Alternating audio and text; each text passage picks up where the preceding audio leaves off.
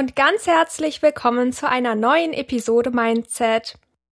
Heute ist Rebecca Derksen bei mir. Sie ist die Autorin des Buches Jack Carter ist unsterblich, das sehr erfolgreich war auf Wedgepad und nun auch bei Piper erschienen ist. Hi! Hallo! Freue mich, äh, freu mich, freu mich über die Einladung nach wie vor. Ich freue mich, dass du dich freust. Gar nicht cringe. Ich habe ja, nee, überhaupt nicht. Wir machen das jetzt so super gezwungen und möglichst anstrengend. Nein. Ja, um, um reinzukommen, ah. kannst du die Handlung von deinem Buch mal zusammenfassen? Auf jeden Fall. Also ich kann, ähm, ich glaube, ich würde die Handlung gerne aus dem Kopf zusammenfassen, weil Klappentext lesen kann ja jeder. Ja. Ähm, Wobei ich deinen Klappentext cool finde. Schon auf Wattpad. Ja? Ja, dieses, ähm, den ersten Satz. Ach so, ja. Wer sich vom Hochhaus stürzt, stirbt. Jack, Jack nicht. aber nicht, ja, genau. ja. Also, ähm, ich finde, der Titel trifft es ganz gut. Das heißt, ja, Jack Carter ist unsterblich und das ist tatsächlich auch die Handlung.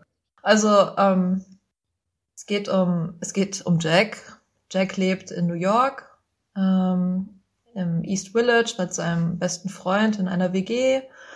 Und äh, der ist unsterblich, seitdem er 17 ist.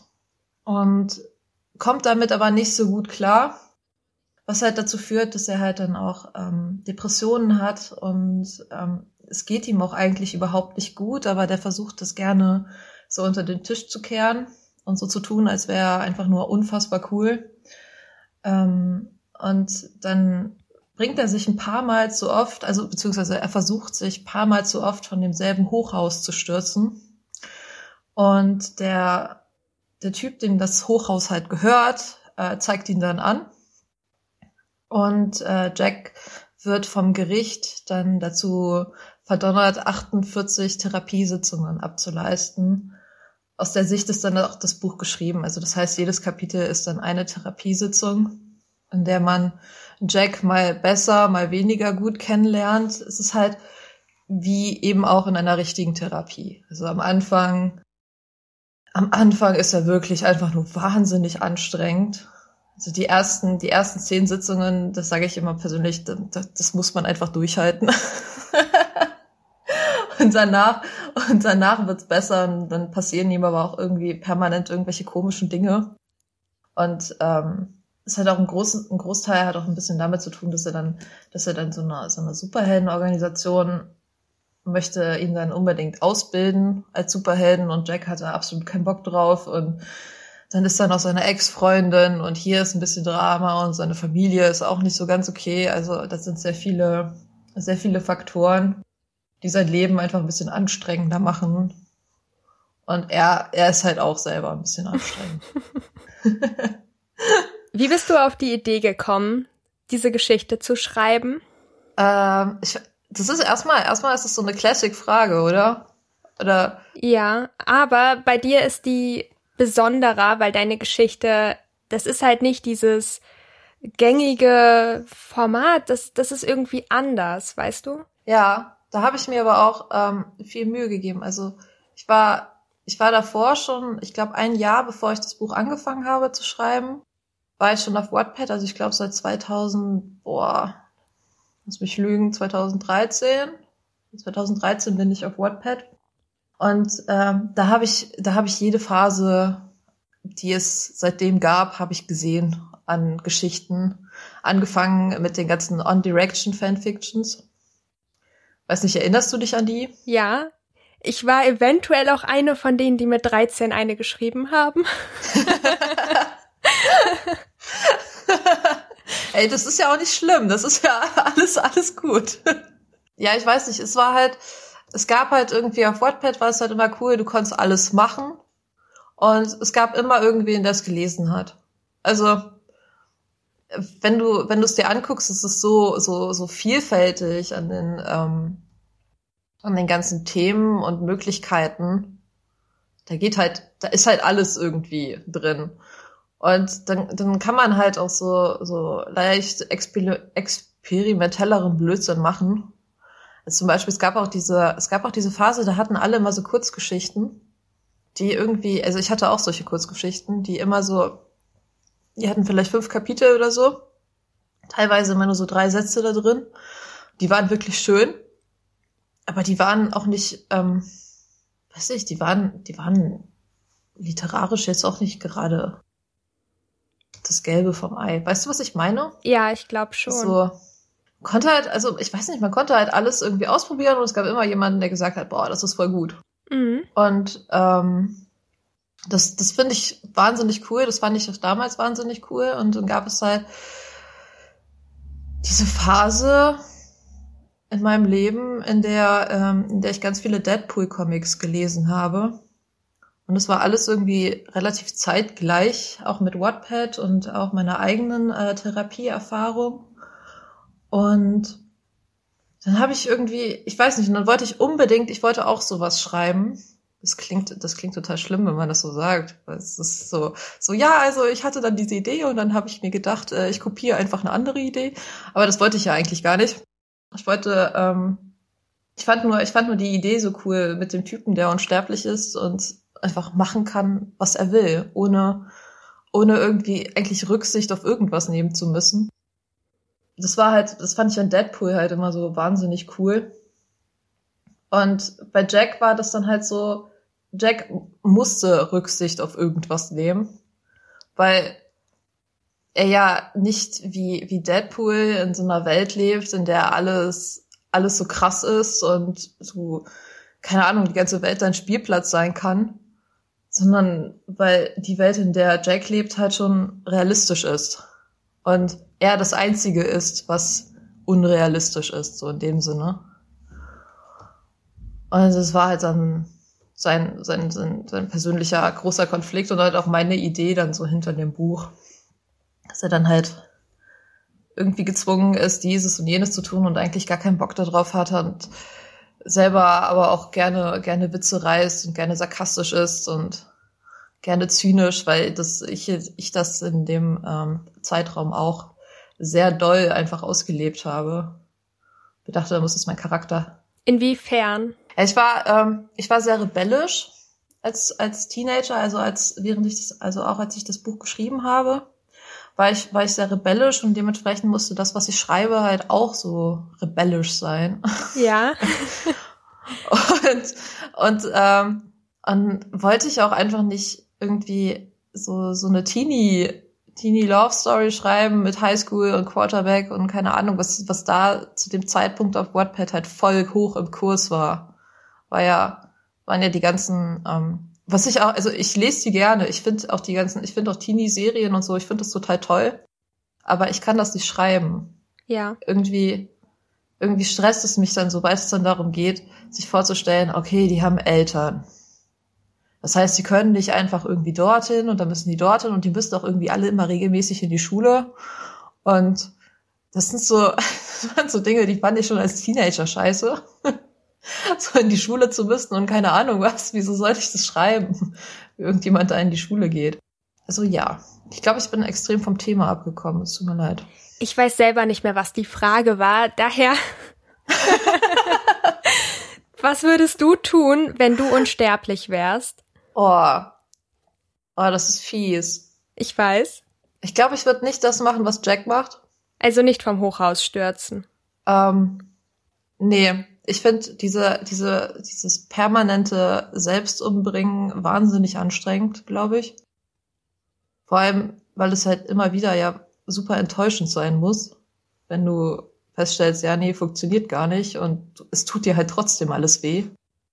Ich glaube, man kann doch nicht so viel Geld damit verdienen. Du kannst es ja erst auf Dauer. Also, wenn du, wenn du so frisch und sterblich bist, bringt es dir, glaube ich, gar nichts. Außer, dass du vielleicht weniger, ähm, weniger guckst, wenn du über die Straße gehst. Ich weiß nicht. Ich, also ich glaube, ich glaube, es hatte, also die ersten, die ersten 90 Jahre hat es keinen Effekt. Bist du halt, ja, du bist halt unsterblich. Und dann wenn, wenn, wenn du deine Freunde und deine Familie so in dem Sinne nicht mehr hast, dann kannst du, glaube ich, irgendwie was Cooleres machen. Beziehungsweise dann, dann kannst du halt, fängst du halt irgendwie wieder von vorne an. Aber wenn du Mist baust, dann kommst du ja trotzdem in das Gefängnis, oder? Ja, ja, klar. Also, ja, dann kann man ja gar nicht so viel Mist machen oder sich Ja, irgendwo eben. runterstürzen oder Verfolgungsjagden, Schießereien, wie auch immer.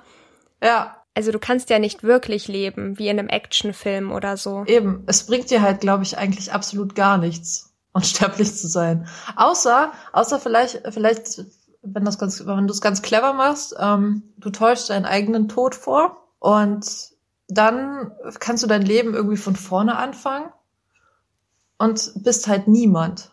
Also so als Geist irgendwie. Weil Ja. du hast ja dann deine ganze Identität hast du ja quasi ausgelöscht.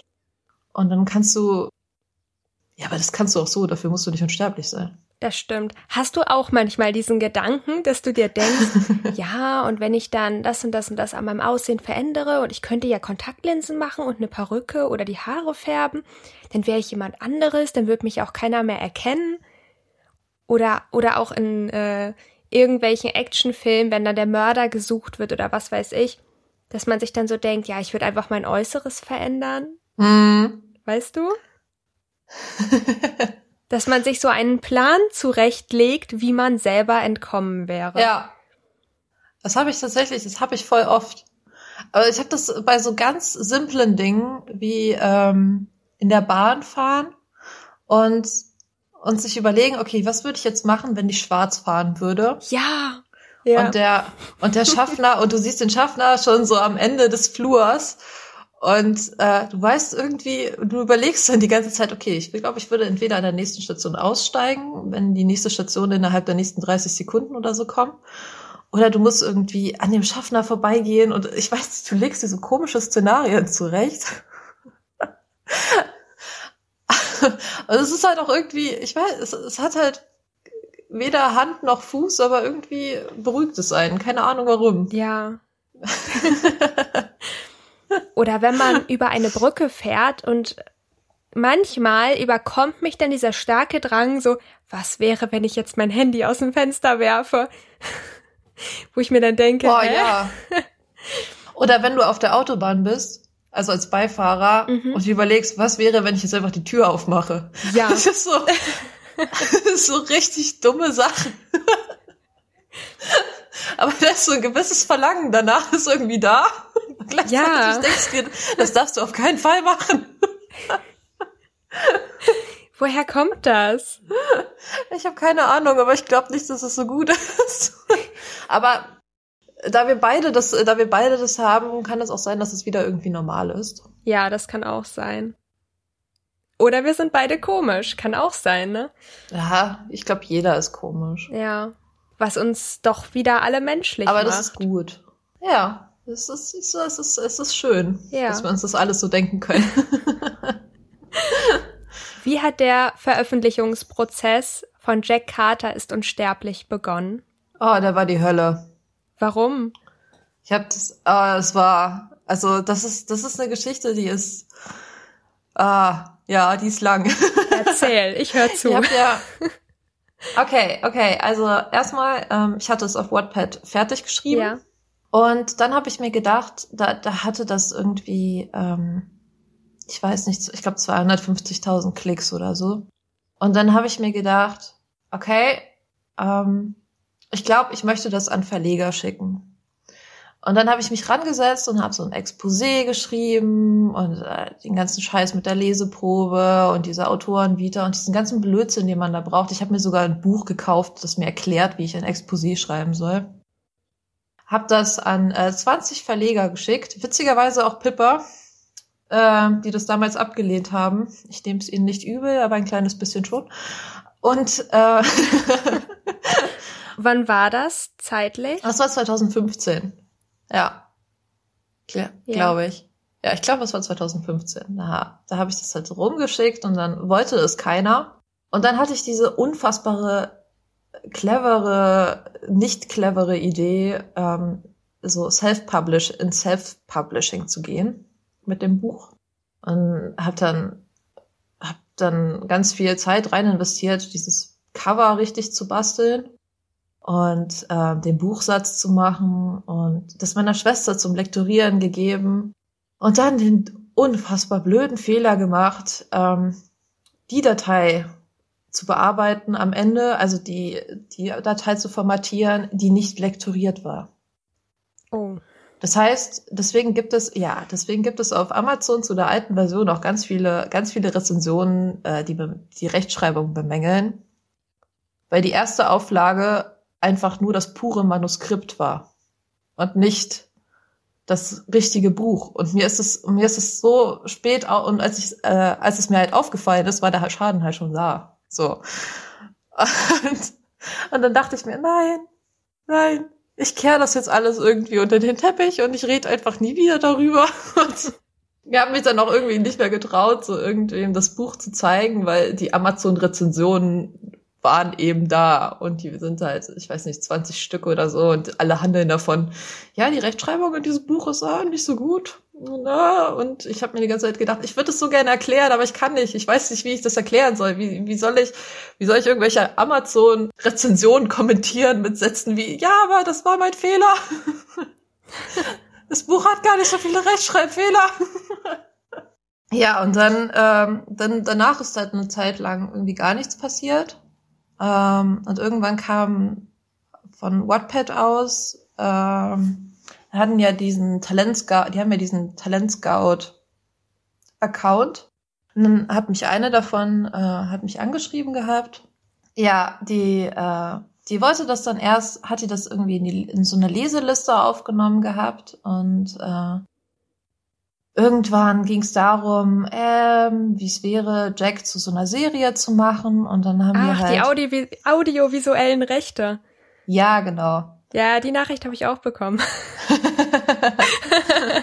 okay, okay, du musst noch mal anfangen, aber ich musste das jetzt raushauen. das ist cool. Das, herzlichen Glückwunsch. Danke.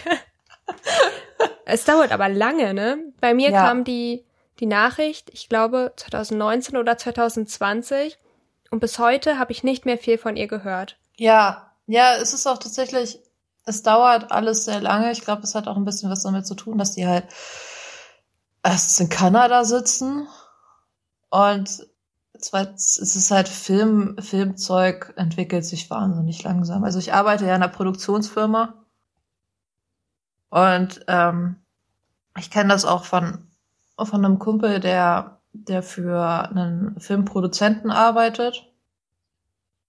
Das ist teilweise sind es zwei Jahre, bis, bis, bis irgendwas passiert. Also bis, bis man anfängt zu sagen, okay, wir machen ein Drehbuch. Das ist wirklich, sind da sehr zauderig alle, weil es halt viel Geld kostet und viel Risiko birgt, wenn man einfach so, so eine Wattpad-Story halt verfilmen möchte.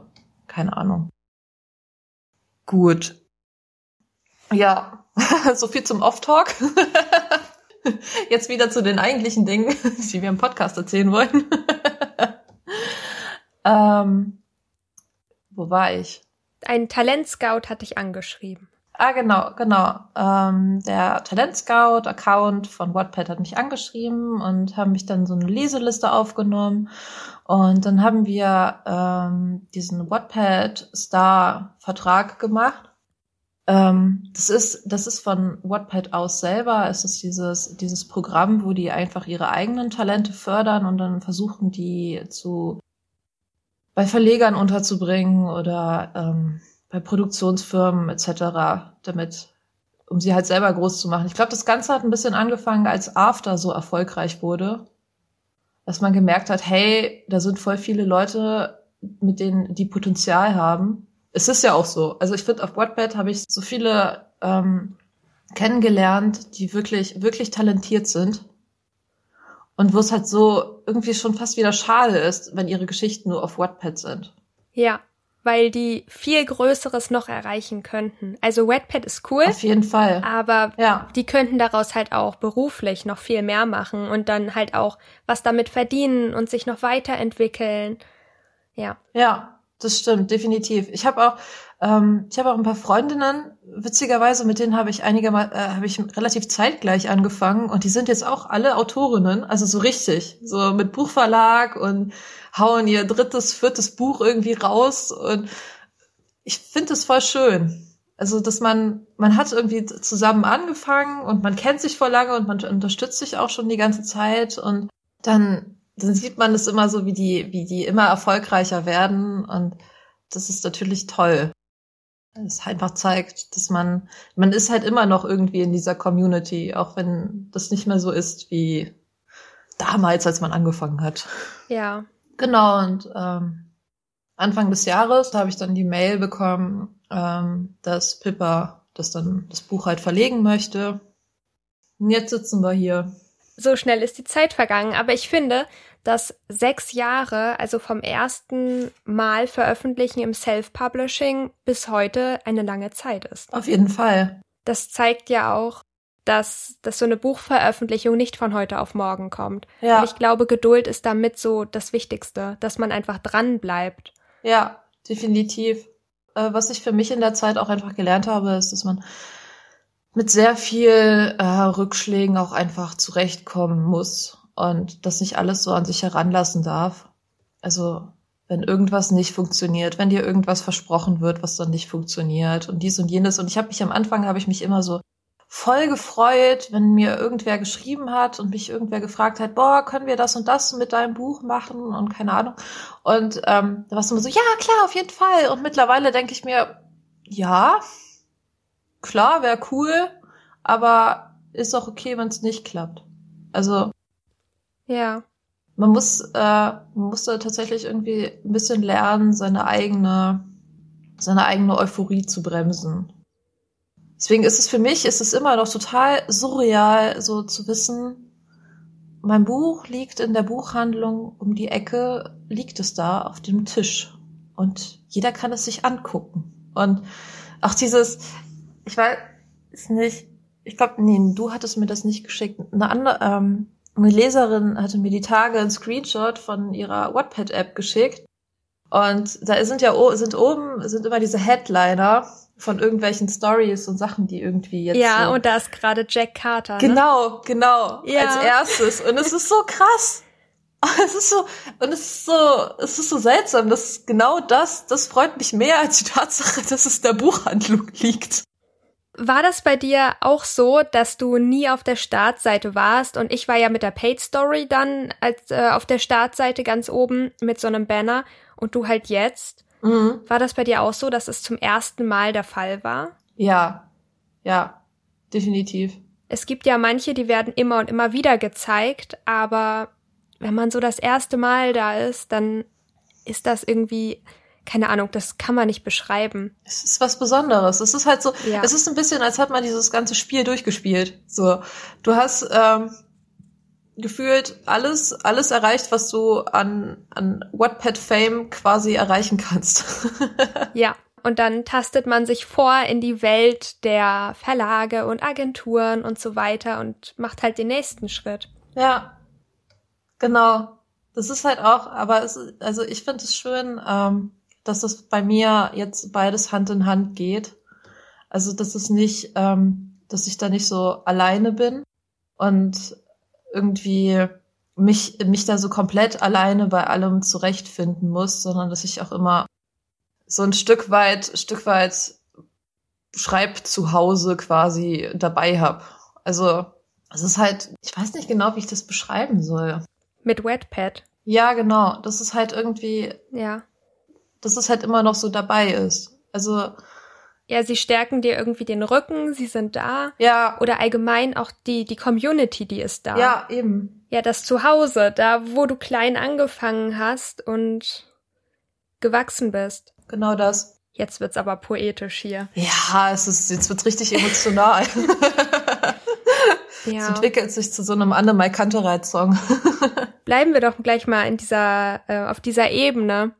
Du hast gesagt, dass dein Protagonist Jack unter Depressionen leidet. Mhm. Und äh, wieso war dir das so wichtig, dieses Thema auch anzusprechen mhm. und zu thematisieren? Weil das etwas ist, was ich selber durchgemacht habe. Und weil, also, das war, also ich weiß nicht, das war eher so unterbewusst. Ich meine, das ist klar, er musste Therapie machen, er hat, äh, er ist suizidgefährdet, er hat, äh, ich weiß nicht, es gibt, ich glaube, es gibt eine Szene, Buch, da beschreibt er relativ relativ genau, wie er sich die Pulsadern aufgeschnitten hat.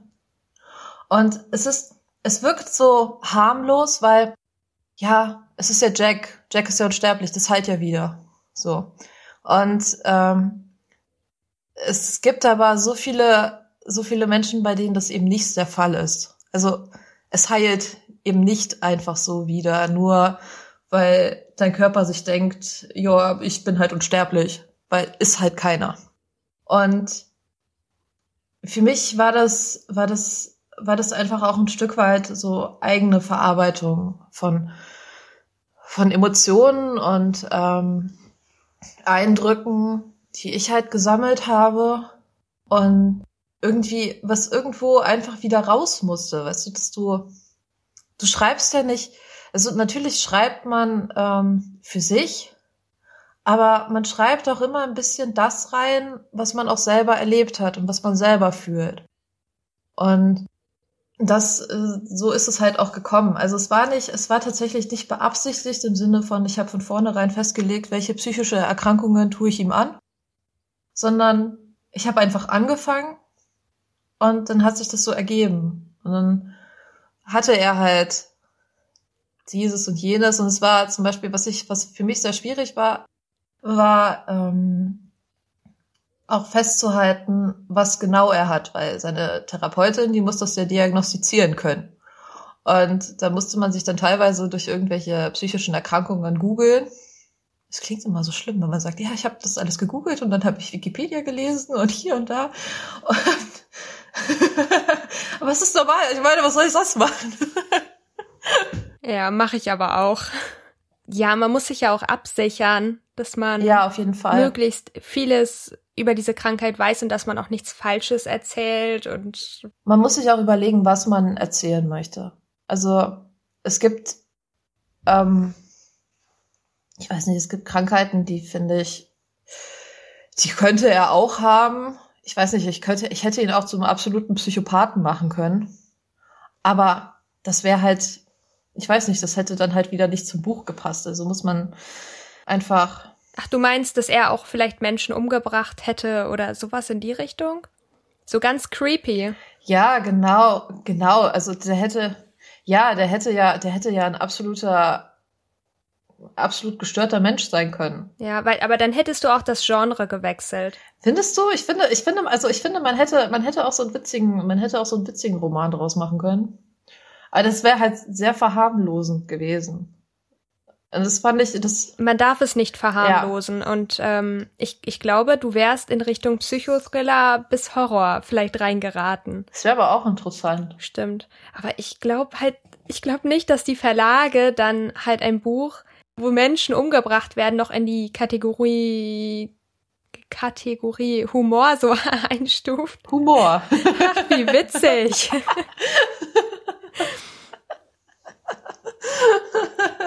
ja, Jack, der psychopathische Serienkiller. Was haben wir alle gelacht? Ja, ich finde, ich weiß nicht, ich finde es sehr schwer. Ich finde im Buch, im Buch ist es halt so, Jack verharmlost seine eigenen Probleme wahnsinnig. Es ist, ähm, es ist wirklich, es ist wirklich schwierig, weil das Ding, das Gute ist, er steht damit alleine da. Also ist der ein, er ist der einzige Charakter im Buch der der Meinung ist, ach, das ist ja alles gar nicht so schlimm und äh, ja, mache ich halt. Und alle anderen sind so, Jack, das, was du tust, ist überhaupt nicht in Ordnung. Und das, das ist, das war mir zum Beispiel wichtig, dass er, dass er wirklich, also, dass er quasi das Problem ist und ähm, auch selber nicht irgendwie sieht, dass er diese, diese Probleme so wirklich hat aber alle anderen sehen es und dass man als Leser dann trotzdem weiß, okay, es ist da und es ist ein Problem und es ist auch gut, dass er in Therapie ist und dass er, dass er da irgendwie Hilfe bekommt. Das macht ja auch die Charakterentwicklung aus. Ja, auf jeden Fall. Ja, dass er am Anfang halt auch nicht realisiert, dass er da ein Problem hat. Ja. Ich weiß nicht, die ersten, also wie gesagt, die ersten zehn Sitzungen, die sind echt anstrengend. Weil da ist er einfach nur ein Arschloch. Da ist er die ganze Zeit wahnsinnig anstrengend und äh, hält sich selbst für, für die geilste Person überhaupt, ohne auch nur eine Sekunde darüber nachzudenken, was er da eigentlich die ganze Zeit tut und sagt. Und du sitzt da teilweise, also auch beim Schreiben, saß ich da teilweise und dachte mir so, nein, wieso? halt doch einfach die Klappe. so. Aber wirklich. Wie war das im Lektorat? Hast du da Anmerkungen zu bekommen? Ja, also ähm, meine, meine Lektorin hat, oh, wie hat die das gesagt? Die hatte, die hatte so einen schönen Satz, hatte so einen schönen Satz dazu. Die hat, die hat es, also die hat es gelesen und dann, dann hat sie irgendwie gemeint, ähm, dass, dass die ersten, also dass die erst, das erste Viertel irgendwie vom Buch, ähm, dass das sehr, dass das sehr anstrengend sei. Ich weiß nicht, also sie hat nicht anstrengend gesagt, aber sie hat anstrengend auf jeden Fall gemeint. Und dann, und dann ging es darum, ob man das irgendwie abschwächen sollte oder ob man den Rest vom Buch einfach noch schlimmer machen sollte. Oha. damit sich das, damit das halt alles wieder so ein bisschen auf einer Ebene ist. Und ich, ich war dann, ich habe dann gemeint, nein. Auf keinen Fall machen wir den Rest vom Buch wie den Anfang vom Buch. Und ähm, ja, dann habe ich ein bisschen, ich habe es ein bisschen abgeschwächt. Also was ich zum Beispiel, was ich in der ursprünglichen Version ganz schrecklich fand, was worüber ich zum Beispiel damals, als ich es geschrieben habe, nicht sonderlich nachgedacht habe, waren ähm, Jack hat sehr viele ähm, homophobe Aussagen getätigt. Ja. Und ähm, was worüber ich, als ich es geschrieben habe, nicht nachgedacht habe. Und ich habe dann jetzt, wo ich die Möglichkeit hatte, dann nochmal komplett drüber zu arbeiten, habe ich die alle konsequent rausgestrichen. Weil ich mir dachte, das, das kannst du nicht machen. Das ist also, sowas sagt man nicht, sowas sagt man generell nicht, sowas hätte man damals auch überhaupt nicht sagen dürfen. Und ähm, es ist, du kannst, also ich wollte auch nicht ihn als Charakter einfach so, also diese Aussagen so damit entschuldigen, dass ich sage, ja, Jack ist halt homophob. Also ja. Weiß ich nicht. Das ist äh, Schwachsinn. Welche war denn deine Lieblingsszene? Mm, meine absolute Lieblingsszene ist, ich glaube, die, es ist die sieben, ja, es ist die 37. Sitzung. Äh, es ist relativ am Ende. Und das ist ein sehr emotionales Kapitel zwischen ihm und seiner Schwester. Und äh, habe ich, als ich das geschrieben habe, habe ich auch geweint ich glaube, ich, ich könnte auch, wenn ich es, also auch, es ist auch so, dass jedes Mal, wenn ich es lese, könnte ich immer noch weinen, weil es wirklich sehr, sehr rührend ist und ähm, einfach und es nicht irgendwie darum geht, dass irgendwer mit irgendwem zusammen ist oder sonst irgendwas, sondern dass es halt einfach diese reine Geschwisterbeziehung ist, die da im Vordergrund ja. steht. Ich will das nicht spoilern, deswegen umschreibe ich das jetzt die ganze Zeit so. Ach so, wir können auch gerne das Thema wechseln. Quatsch, alles gut. Also, wenn man, wenn man da angekommen ist, dann weiß man auch warum. Das ist ein gutes Kapitel. Wie haben sich Depressionen für dich angefühlt? Ähm, nicht gut. Überraschenderweise. ja. Konnte ich mir gerade so vorstellen. Ja, oder? Also ich habe immer gedacht, das ist wie Urlaub, aber ist es nicht. Nein, also ich hatte, ähm, ich hatte tatsächlich einfach, ich war leer. Also man hat, man hat irgendwie, man weiß, man fühlt irgendwas und man denkt irgendwas, aber gleichzeitig ist alles so absolut bedeutungslos. Und das, das fand ich richtig schlimm. Also, also das war für mich tatsächlich war es das Schlimmste, dieses, dieses dauerhafte Gefühl, dass irgendwas, irgendwas drückt so auf der Brust. Weißt du, dass du, du kannst nicht richtig, du kannst nichts richtig machen. Alles, was du machst, fühlt sich irgendwie an, als machst du irgendwas falsch und du, du bist so dauerhaft unzufrieden mit dir selber und mit allem, was du tust und allem um dich herum und das fand ich, das war, das war richtig schlimm. Und es hat auch sehr lange gedauert, bis das irgendwie, bis das irgendwann wegging. Ich war auch zwischenzeitlich, habe ich auch gedacht, das geht nie weg.